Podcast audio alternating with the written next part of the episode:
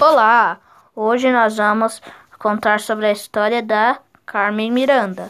Nós vamos falar sobre a infância, juventude, vida adulta e morte. Na no nascimento e infância, fala que Carmen Miranda nasceu no dia 9 de fevereiro de 1909, na cidade de Marco de Carnes, em Portugal. Era filha de José Maria Pinto da Cunha e de Maria Emília Miranda da Cunha. Com apenas um ano e meio de idade, mudou-se junto com seus pais para Rio de Janeiro, aqui no Brasil. Juventude. Carmen Miranda, de frente com um microfone com apenas 15 anos de idade, Carmen começou a trabalhar em lojas como balconista, foi no ambiente dessas lojas, localizadas na Lapa, que Kaimer recebeu diversas influências dos inúmeros sambistas que ali viviam.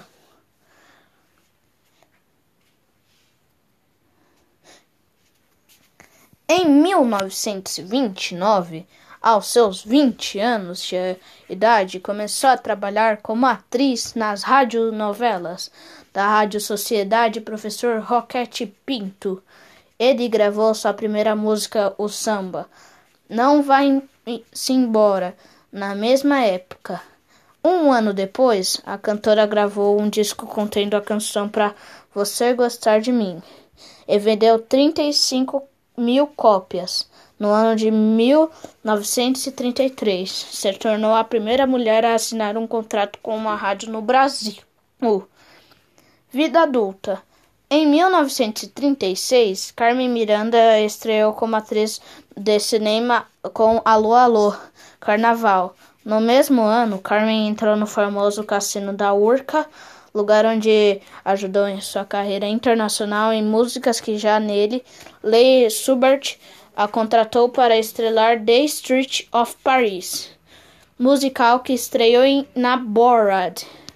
Três anos depois, em 1939, atuando no filme Banana da Terra, de Rui Costa, Carmen conseguiu sua fama internacional, iniciando seu sucesso em Hollywood. Sua famosa fantasia de ba baiana foi introduzida através desse filme. Em 1940, estreou seu primeiro filme nos Estados Unidos da América e no ano seguinte recebeu sua estrela na Calçada da Fama, apenas seis anos depois de sua estreia nos Estados Unidos da América, ou EUA. Foi a artista mais bem paga do país. No ano de 1947, Carmen Miranda se casa com o americano David Sebastian, que se tornava em seu empresário. Por conta do vício em álcool de seu marido, Carmen também começava a beber. Com a crise de casamento e depois de perder um filho, Carmen entra em depressão e acaba usando excessivamente antidepressivos, bebidas e calmantes. A partir desse momento, Carmen sofre com decadência de sua carreira e vida pessoal. Morte.